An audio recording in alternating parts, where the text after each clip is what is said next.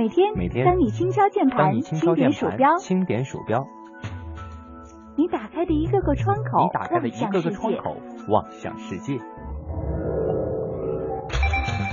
有了互联网，世界越来越大。有了互联网，世界越来越小。在这里，虚拟与现实模糊了界限。一种生活方式，一种生活态度，N 种生活内容。网络文化看点。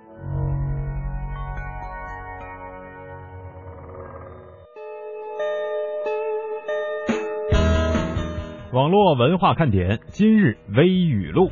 近来，英国一个公司开发了一项新的业务 ——3D 打印什么呢？胎儿。利用影像将胎儿打印出来，做成模型。创始人说，对妈妈来说，这是很好的纪念品；对想快点见宝宝的准妈妈来说，这可是个福音。有顾客表示了，宝宝模型握在手上，感觉很好，很好玩。所以，你有兴趣吗？最近，在英国的伯克郡当地的火车站有专门出售瓶装空气的自动贩卖机，并且引来了很多人的购买。据了解呢，这些由自动售卖机出售的瓶装空气有海洋啊、呃夏日海洋的芳香型，有防晒霜的香味儿，还有这个刚刚割下的嫩草香味型。上班族呢，呼吸了这些新鲜的空气之后，能够使头脑更加清醒，精力充沛的投入到一天的工作当中。还记得陈光标售卖空气的事儿吗？难道这事儿被英国人知道了？看来彪哥的想法还是挺超前的。不知道他看了这个新闻会有什么样的感想？是不是会后悔没申请专利呢？上海财经大学大二女生管玲子创业卖挂科险，有了阶段性的结果。近日在财大创业学院首期匡时班总结会上，管玲子公布了挂科险首度结算结果，亏了十块钱。管玲子表示说，这个结果呀比预期的要好，后续呢还会对产品进行优化，甚至有推丢自行车险的打算。这个创意还真不错啊！我想好了，我要做一个丢人险，以后推广的时候就问人家，诶，你丢人了不？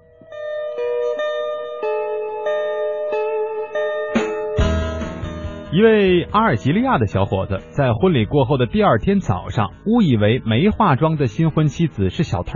等他意识过来之后，愤怒地将妻子以诈骗罪告上了法庭。他表示这叫精神迫害，要求两万多美元的精神赔偿。哥啊，你看我早跟你说了吧，出门相亲你得带洗面奶呀、你怎么结了婚之后才想起了洗脸的事呢？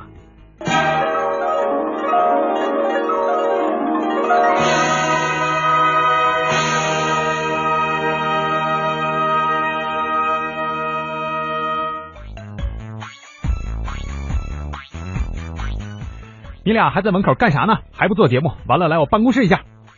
这是收到的什么电话吗？这都是什么人呢？现在 当然是我们的一位点心哈，在这个平台当中给我们给我们俩发的一个警告啊。啊，我们这不是说让我们回来了是吗？是呃，在今天的最后一条微语录当中呢，说要带洗面奶是吧？嗯实际上呢，我想说的是，这相亲的时候你得带那个化那叫什么卸妆水才行啊。对，我以为你要是你得带硫酸呢。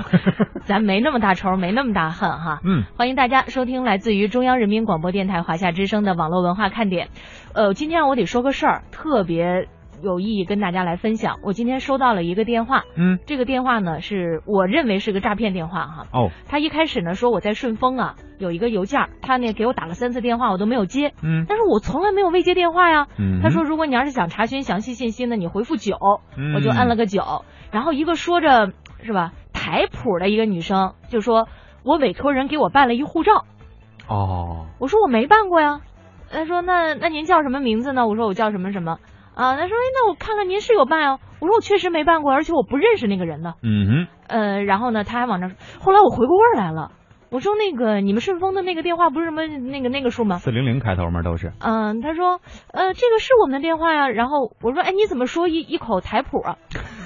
他说，那我说什么跟我的工作有关系吗？我说你这是不是诈骗电话呀？他说我们这绝对不是诈骗电话，但我总觉得不靠谱，他下一步可能就会套我的身份证号。对，所以以后你就跟他说，不是一假的，不许跟我聊。后来呢，我又给顺丰的这个这个电话官从官网上查他们这个电话，给他们问了一下，嗯他们说的确是没有你的快递的，对，嗯，所以我觉得大家以后啊，因为现在的这这种的东西吧，真的是让你防不胜防。嗯，今天跟我们的这个同事聊天的，他说，他还说，哎，我收到一个自称是中国邮政的这种诈骗电话。嗯，这还都还好哈，这这个大家也跟我们反映过，说这个就像刚才一加一等于二给我们发的这个回复似的哈，这种感觉就是老板、上司来电话吓你一下，对吧？嗯然后呢，甭管是借钱也好，还是说这怎么样吧，反正都是让你去付出点什么东西。对，这个事儿发生在咱们普通人身上呢，也就罢了啊。我上次出差的时候，因为是跟我们总监一块儿嘛，这路上呢就聊起这个诈骗短信和电话的事儿。咱总监说他也接到过电话，是台长让他去办公室吗？不是啊，打电话呢说老韩啊啊，我是你们中心的办公室主任，说你你你你你你什么时候来找我一下？韩总这都乐了，我 这不就是我吗？我怎么会给自己打电话呢？嗯，所以呢，就是现在这个骗子吧，他好像还知道你的姓。昨天呢，谢哲啊也有收到这个电话，嗯台长让他去办公室啊，嗯说小谢啊，你到我办公室来一趟。那一般情况下，后续的内容会是什么呢？就是他不会跟你约定一个时间嘛，嗯在快接近这个时间的时候，他会给你打电话说，我这儿现在来了一些什么人哎，啊，然后呢，我可能要给他们一点红包什么的，嗯啊，然后你把这个钱打到我银行卡上。对，等等等等啊，所以嗯现在大家的这个安全意识，一个是自我要提高哈，另外也得真的是防着，是吧？嗯你看今天中午我们大家知道哈，今天我们在这个发封面文章的时候解释了一下这个原因，确实简单了一些，但是我们这一个小时之内真的是非常。呃，勤奋的在为大家去剪这个录播的内容啊，呃，我在这个剪辑的过程当中呢，就收到了一条微信啊，就问我说你在哪儿？就你你在三楼呃不你在八楼嘛？啊，因为我们的这两个机房啊，一个在三楼，一个在八楼。然后呢，我就我没有看名字啊，我就想下意识的回我说我在三楼呢。后来一想，哎，这谁呀、这谁找我呀？是吧？我得看看，一看曼斯啊，然后呢，我我我就我就琢磨了一下，不对呀、曼斯前两天不是刚刚去城市新跨越了吗？不应该在内蒙古吗？这人是不是曼斯？这号是不是他？啊，后来我研究了一下，我觉得看这个消息发的内容啊，包括他的朋友圈啊，确定是曼斯，我才给他回了一个我在呢啊。嗯，现在还有一种这种诈骗方式，就是他会复制你微信上你的那个头像，嗯呃，然后呢给你发出一些借钱的这个要求。有的时候呢，就是正好赶上那么个看节儿哈。比方说，我们我曾经有一个朋友，他去参加一个这个一个人的这种活动哈，组织的一个活动，嗯那个人呢姓张，嗯结果第二天嘛。他恰巧就有一个骗子打电话说：“哎，我是张老师啊，然后啊，因为他不是特别熟悉嘛，就对嗯声音不是特别熟悉嘛，说哦，那您是不是那个张什么什么老师？他说对对对，我就是这个，哎，你借我五万块钱啊。然后这人一开始还特别不高兴，说刚认识，这么大一名人，你还跟我借五万块钱，嗯，是吧？先把人家给腹诽了一顿，后来呢，回过味儿来了回过味儿来，原来是一个骗子。嗯，但是我觉得那张老师好可怜，你知道吗？招谁惹谁了哈？好了，这是我们在一开场利用哇这么长时间啊，给大家来了一个特别有必要呢。对很多实例的这些提示啊。嗯接下来呢，我们也说一下今天的互动话题，其实也是跟这个短信内容有关的。但是呢，咱今天不不吐槽这个骗子短信啊，咱说一说你爸妈给你发的这些短信。现在其实嗯很少了，对吧？就是很多朋友，比如说我工作啦，我这个或者是我已经离开学校了，呃，很多家长就不会再嘱咐这嘱咐那了。但是呢，偶尔发一个，我们就觉得很稀奇，他到底会发成什么那样的内容，是吧？有什么事儿非得用短信跟我们说呢？或者是他说的时候要说成一种什么样的风格？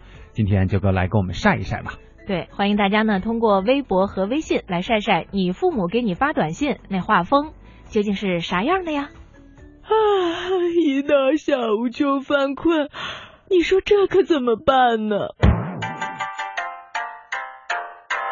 呀呀呀呀呀呀呀呀呀！好吧，听网络文化看点呢、谈笑中了解网络文化，斗嘴中感受美妙生活。哎，你看这条互动。如果你想在我们的节目中让其他人听到你的恶搞娱乐精神和销魂无敌回复，快快写下你的答案，并艾特腾讯微博有认证的华夏之声中横岗网络文化看点哟。哈哈哈。欢迎小伙伴们添加公众微信，我们一起来调侃。华夏之声网络文化看点，看我哦，看我哦。有人说，真的能在节目里听到我的互动吗？当然，关注微信，坐等回复，哦哈哟。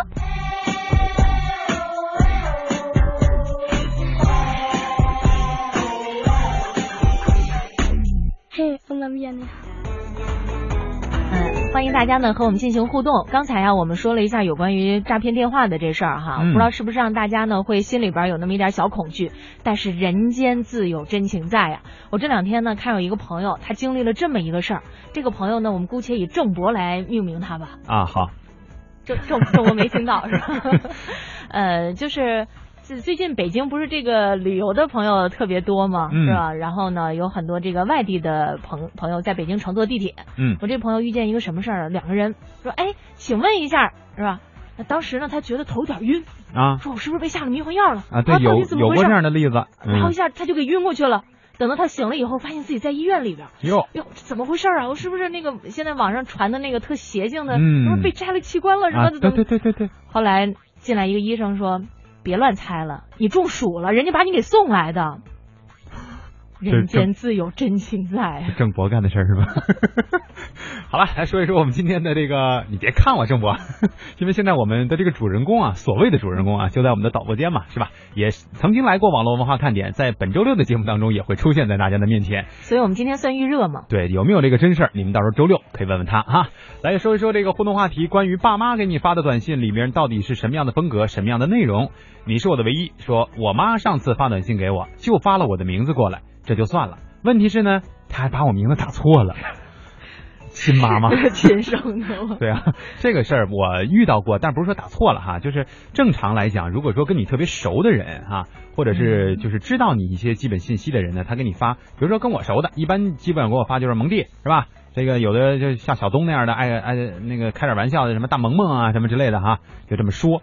然后呢今天上午我碰到一个事儿，就也一个朋友啊，跟我还算熟了，平常呢就根本就没主语，要不然就 A 是吧？要不然就直接说有事儿说事儿了。要不就说嗨，哎，今天给我发了俩字儿，就我的名字给我发过来了，句号。我说这啥意思？要借钱呢？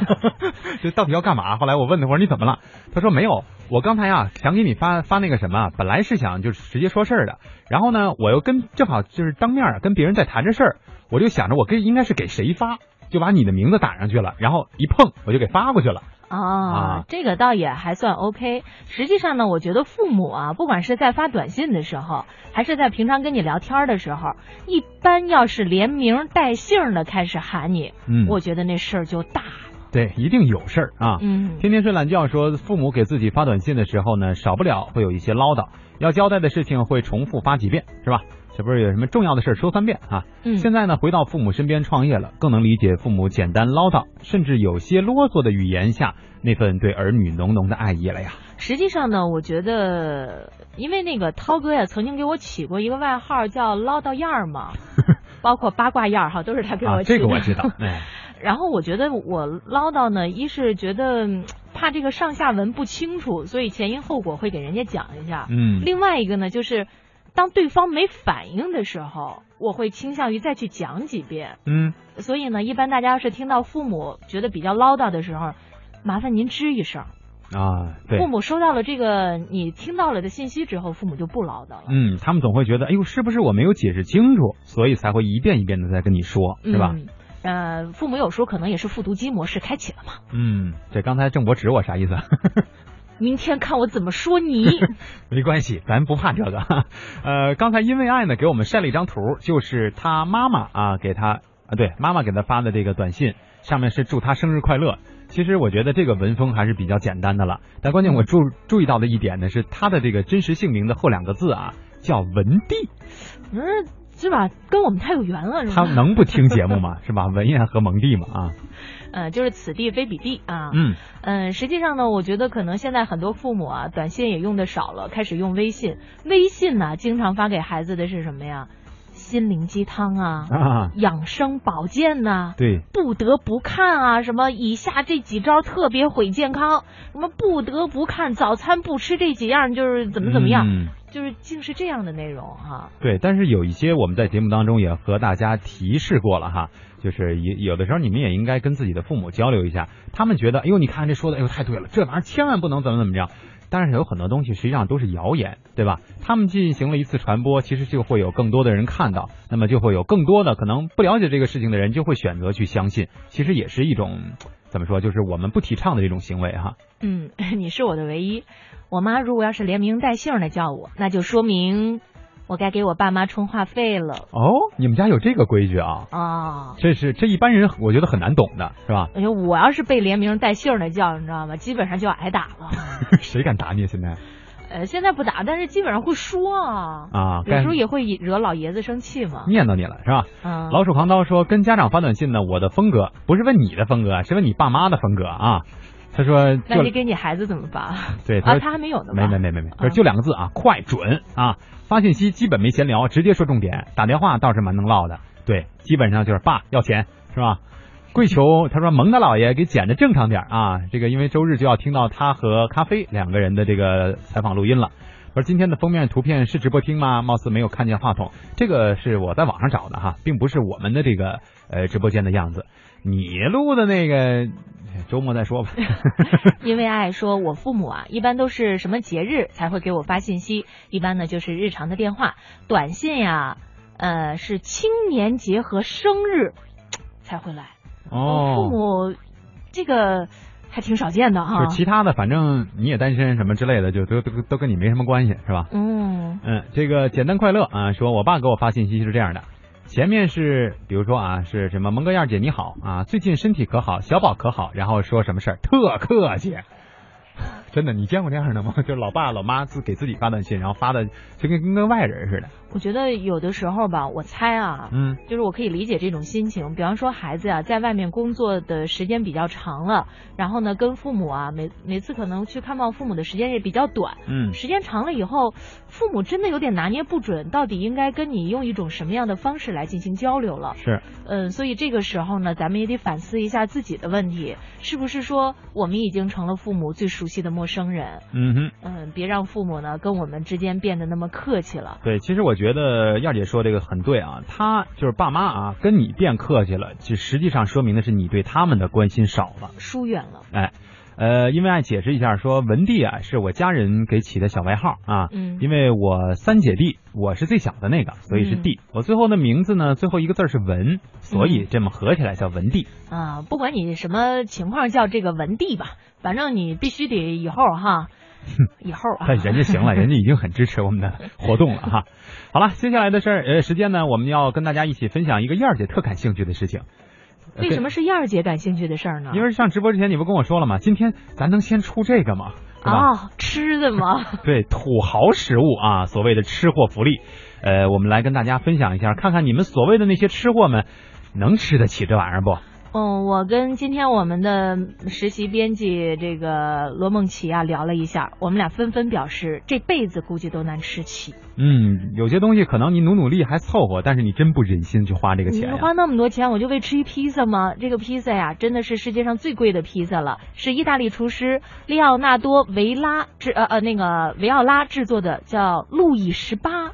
听着特别像一酒名儿是吧？嗯、一块路易十八披萨饼的价格高达七万九千九百六十一元人民币一块儿，就那么一角啊，啊不是一张，对，就八万块钱啊，啊这个怎么那么贵呀、人家维奥拉解释了呀，说披萨饼啊用的食物原料是独一无二的，有人专程来店里呢，请我给他们制作路易十八，可以说这个价格没有被故意的夸大。那么这个披萨饼呢，都是按照客户的要求进行定做。呃，里面配有三种鱼子酱、红色小龙虾啊，还有这个什么名贵的龙虾果，这什么东西都不知道啊。制作这种披萨用的盐呢，也不是普通的海盐，而是澳大利亚的莫雷河的盐。反正就是馅儿啊，这些东西都是名品。嗯，刚才我们说的这是制作出来的，接下来呢，咱们来说说这个天然长出来的。嗯，这是澳洲胡桃，是世界上最贵的胡桃。它曾经是澳洲土著人的主要食品，现在呢，它是一种特别讲究的甜食，嗯，含有很多种对人体有益的物质。在澳洲啊、南非和巴西的种植园里，这种胡桃树主要有两种，它们能长四十米高，嗯哼，差不多得有十层楼了吧？十十多层楼了啊。嗯，这个结果的年龄呢，长达一百年。哟，那那可金贵了，是吧？我觉得跟人参果差不多呢。可不嘛，百年修得那什么嘛，这跟你这有什么关系啊？不是闻一闻可活三千六啊！这个胡这个澳洲胡桃去皮儿呢非常困难，制作工艺啊也非常复杂。嗯，全球每年只能生产的澳洲胡桃不超过四十吨。澳洲胡桃在其原产地的价格就高达每千克啊每公斤一百九十五元人民币，这个还还还可以接受。对，但关键是也就是两斤啊，就需要花你二百块钱。你说你咬这一下，因为它并不大嘛，对吧？胡桃才多大呀？你咬的刻那么一下，多心疼，牙都疼，是吧？嗯，再说一个自然生长的啊，呃，番红花这个雄蕊啊，是世界上最贵的调味品。这东西我觉得真的比刚才那胡桃可能更金贵了。它少，它也就是做菜里放那么一丁点儿啊。是据说呢，它有一些神奇的功效。大家呢一般都是用这个手工的方法采集的，然后晾干，二十二点五万根的这个呃雄蕊晾干之后，才仅仅有五百克。做一盘昂贵的菜肴，最多要放六根儿，就是放六根儿就够了啊，嗯就能产生极强的气味。呃，这个价格呢，当然也很高了，一公斤可比刚才那个可贵大贵大发了啊，三万九千呃不对，三万八千九百八十六，你就当四万块钱吧，嗯，嗯你刚才三万九跟三万八，对于我们来说实际上没有太大的差，你知道吗？都是四万是吧？还有呢，咱们说说咱们国家的大红袍茶叶啊，嗯世界上最贵的了啊，大红袍是我们国家武夷岩茶当中品质最好的。大红袍的茶树呢，生长在武夷山九这样的一个峭壁上，那里啊日照短，多反射光，昼夜温差大。这岩顶呢，终年有细泉浸润流滴，在这种特殊的自然环境下，造就了大红袍的特异品质。大红袍茶树现在有六株，树龄呢三百五十年左右，每年能够产五百克一斤嗯，左右的大红袍茶，茶叶成品的价格高达每千克每公斤啊嗯二十点八万元。甚至会更高啊，因为毕竟物以稀为贵。你想，现在按照这个文章的说法啊，就整个等于中国吧，或者全世界才才有六株啊，呃，而且它的树龄也都已经很久了，嗯所以接下来可能会产量，我觉得会越来越少。这东西谁喝得起啊？嗯，我在想，我原来喝的大红袍都是哪儿来的？你喝那个 稻香村的，梧桐听雨说那么贵啊，谁吃得起啊？呃，我估计吃得起的人呢还是有的，可能对于我们来说呢，真的就是听个新鲜了。嗯呃，因为在台湾呢有一家那个牛肉面的店，嗯，他那一碗面呀、是三千新台币，那那多少钱啊？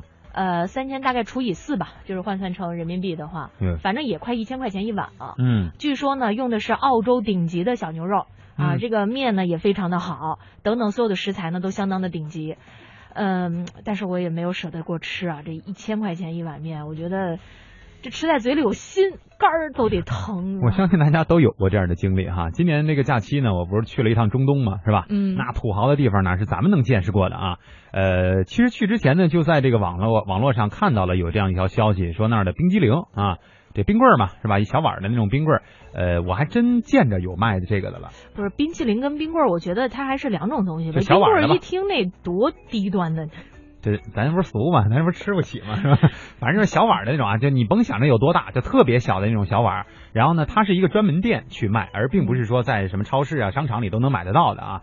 然后网上当时就说说这一小碗就两千多块钱，我说人民币吗？对，我说怎么那么贵呢？后来看了看详细的才明白，那里边吃的呀，不光是这个冰淇淋本身啊，还有金箔，啊，给你据说碾碎了。据据说对可以排除身体里边的那个什么垃圾之类的，啊好像有这功效啊。嗯，哎呀，从此以后你要是吃了，我一看见你，我都觉得这移动的一金子就来了。可不是嘛，我就是看了一眼，我就路过了，就算了，跟人聊了会儿我就走了，真的。呃，实际上呢，我觉得说到这个这个比较昂贵的食物啊，咱们真的都是听听看哈，嗯当个新鲜的谈资而已。但是实际上呢，我觉得可能如果我们的这个吃的嗯哼，几几几几几个意思？怎么了？就吃不起吗？呃，吃的东西，呃，是上边有吃的。我说大姐，您怎么了？说吧。我我说哪儿了？就是你你咱吃不起又怎么了？又如何？看看就行了，是的，是这意思吗？呃不是，我是说呀，实际上呢，我们对于食物啊，应该有更多的珍惜。嗯现在呢，咱们国家说说起来，这个吃的东西并不贵，是吧？嗯导致呢，很多人说，哎，反正也不贵，是吧？我就浪费了。我觉得这样特别不好。对，经常我们也能看到这个报道当中所说的那种啊，你看在尤其是非洲地区，可能这样面临的情况很多，就哪怕是这么一小袋儿的这个什么米呀、也好，都在当地是非常非常金贵的东西，可能售价都非常非常的高，因为就算是普通人，他可能能吃就是一个月。或者是甚至一年嘛，能吃到那么一碗米饭，都已经很不容易了啊！嗯，那这个节约和这个保护粮食，从咱们每一个人每一顿饭开始。农夫三泉有点疼，说这么贵啊，怎么吃啊？还是擦擦口水，继续听免费的网络文化看点得了。这个周小旺说：“那个茶啊，给我喝，我也喝不出个所以然，所以我还是喝普通的铁观音吧。”这倒真是，哎，我他说这一点我倒挺赞同的。就关键是咱有，就算有这钱，你有没有这品位，是另外一回事了。哎，我说到这里呢，我再多说几句，你不介意吧？说呗。怎么了这是？不是我，我不知道你那个是不是刚才那么多手势是什么意思啊？一会儿准备给大家放歌嘛啊。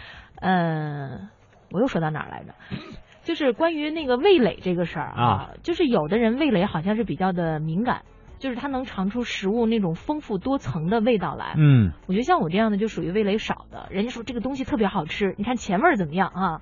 呃，中味怎么样？后味怎么样？我知道你说那人是谁了。哎，我怎么就从来没有体会过呢？我觉得这是我人生当中特别大的一件遗憾。是，你看今儿中午就是嘛，燕姐去这个食堂，我们一块凑着说吃顿饭啊。嗯。这食堂我们我们的这个食堂会有很多那种就五谷杂粮的那种小小点心或之类的。燕姐拿了一块啊，哎，你尝尝今天这芋头多棒。啊，旁边那个法律节目的贾文姐说了，那是玉米。想什么呢？肯定是你呀，姑娘，你是在看对面那辆保时捷吗？是啊，那是你的吗，帅哥？呃，不是啊，不过都在看，既然这么有缘，那就留个电话呗。大爷，您是个卖肥料的。找了个老婆却这么年轻漂亮，给我讲讲你和大妈的故事吧。呃，我也不知道你大妈咋看上我的。那年情人节嘛，我卖完肥料路过一家黄金饰品店，就进去看看热闹。你大妈搁里面当销售员，我就习惯问了一句：“这玩意儿多少钱一吨呢？” 欢迎继续收听网络文化看点。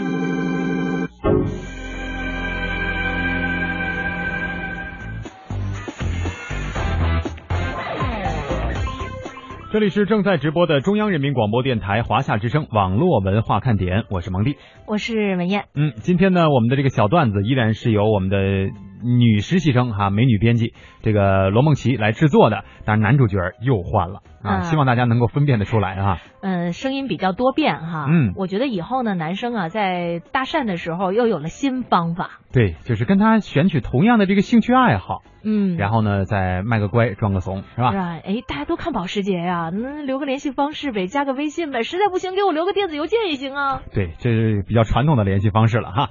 呃，关于段子的事情呢，其实，在今天节目开播之前，我就看到了我们的平台当中有一位朋友，呃，给我们发来了一个比较不错的段子，我也提供给了给我们这个编辑了，所以在下星期一的这个节目当中，这个段子乱入的环节里面，就会听到这样一条。所以也在此非常鼓励大家啊，能够多多的发来你们觉得好笑的这些，由我们的配音员们来给你们演绎出来。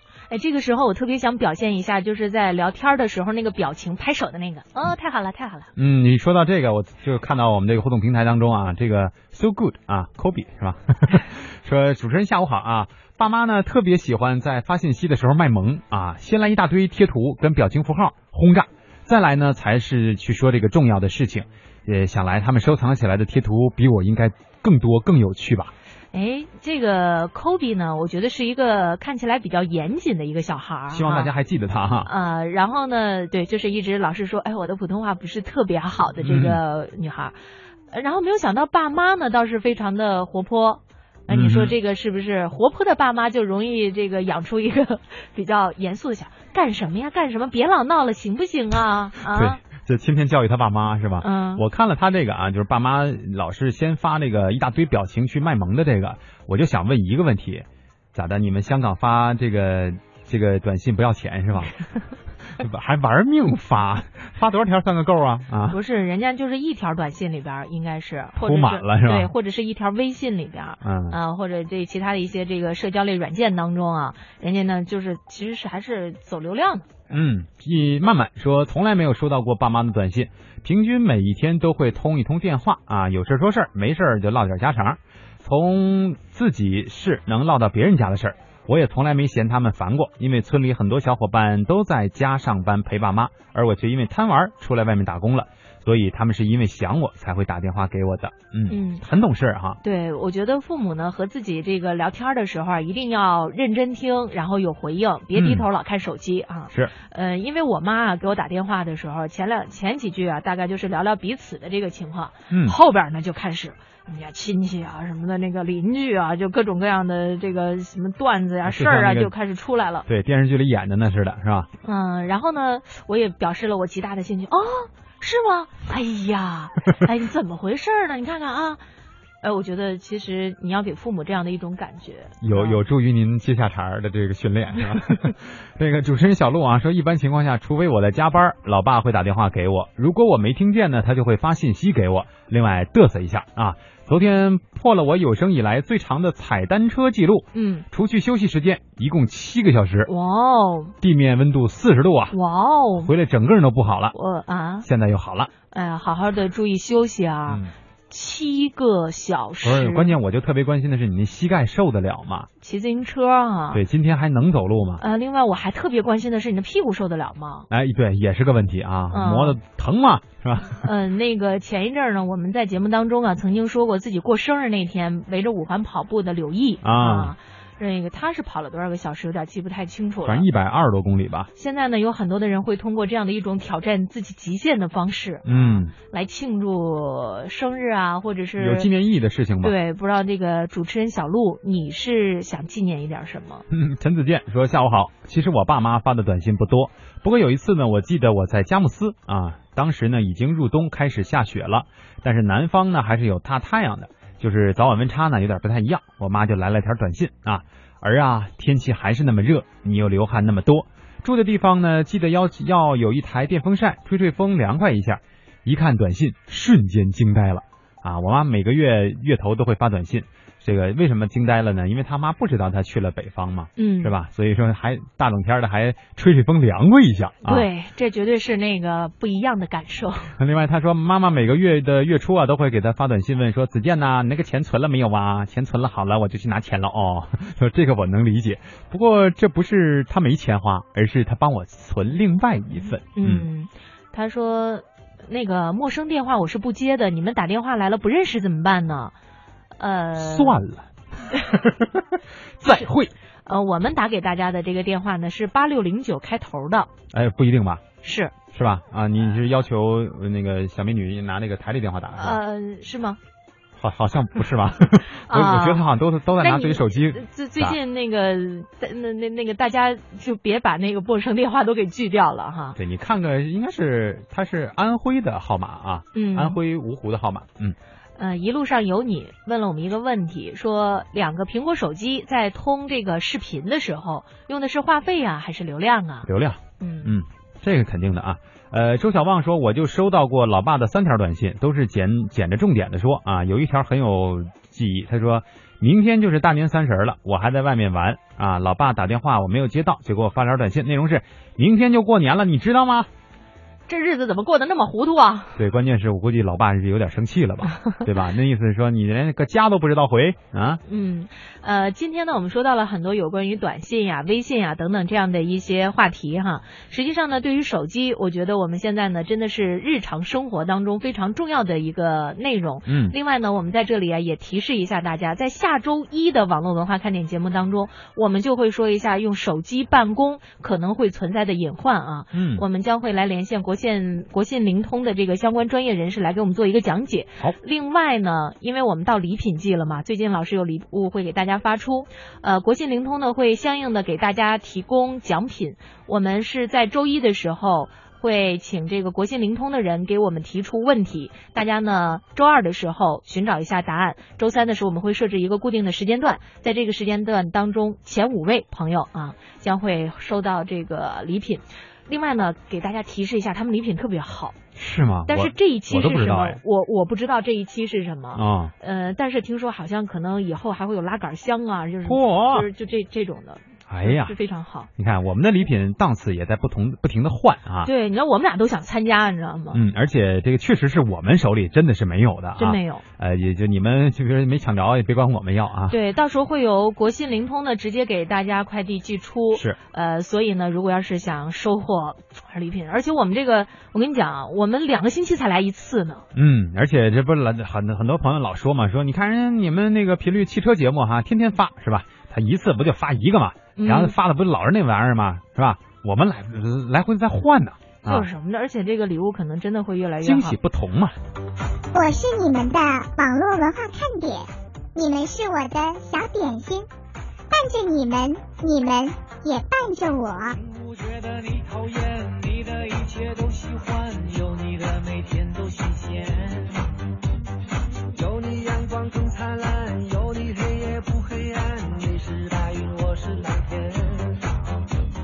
点亮你们生命里的火火火，也让所有种下的希望都能有所收获。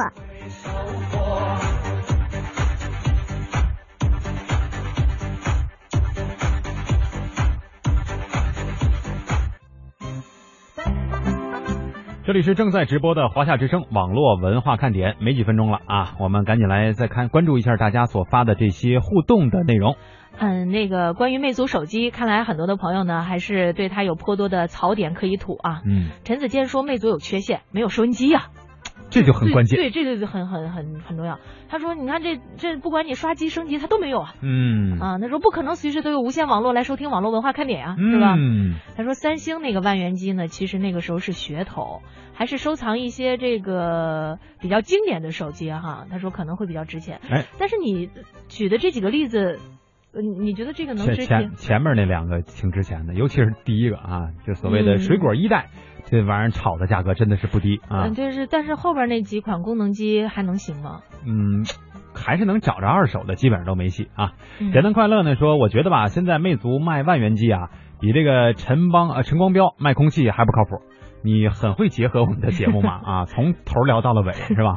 这样我们的节目形成了一个完满的圆环，一个闭环啊。相信未来说，我爸妈啊说的是我们的互动话题发短信的这个事儿，说连通话记录、通讯录、短信。都不会查，更别说发短信了。再说呢，我家乡要说雷州话，嗯，他们说普通话呢，你们肯定听不懂啊。我妈爸妈的这个拼音啊，基本上他们不懂，笔画也不会打，连键盘上的字符都看不清。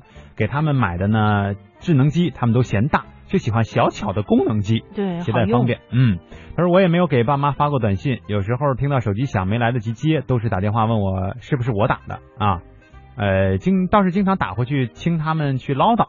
老妈还是很能说的，说今年这块地啊收割了多少稻谷，那块地砍了多少甘蔗，什么时候施肥喷药，想到什么说什么吧。对，实际上呢，我觉得不管是这个父母跟孩子之间啊，还是情人之间，有的时候你觉得那个唠叨的话题啊，实际上没有太多的这个实质性的内容，嗯，但是可能享受的就是这个对话的过程。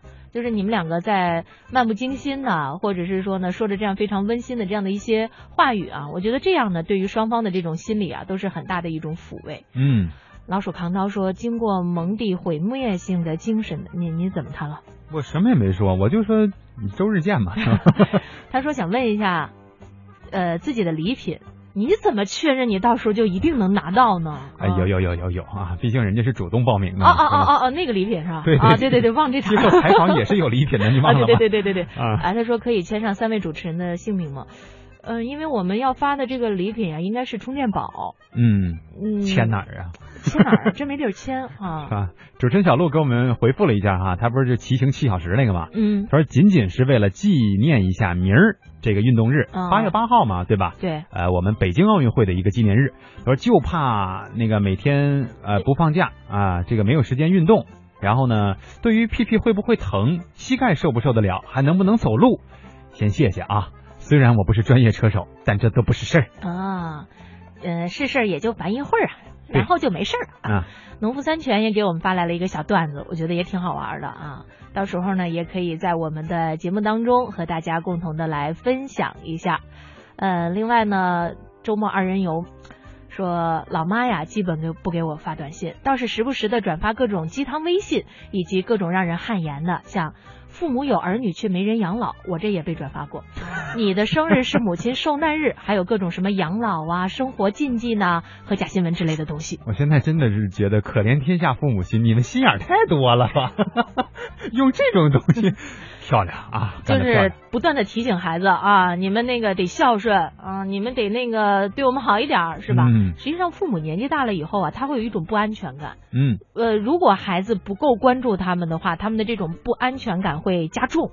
所以在这种情况下呢，我们一定不能让父母有不安全感。是，好了，今天的节目呢就到这里，跟大家说一声再见吧。啊，明天呢我们在节目中间的时候也开了一个玩笑，是由郑博啊和乐西为大家带来的，欢迎大家明天的继续关注。稍等一下啊，那个爱尔兰咖啡说礼品是充电宝啊，我有好多充电宝了，能不能换一样别的呀？关键是我们现在就充电宝和雨伞，咖啡你是做雨伞的，你还要吗？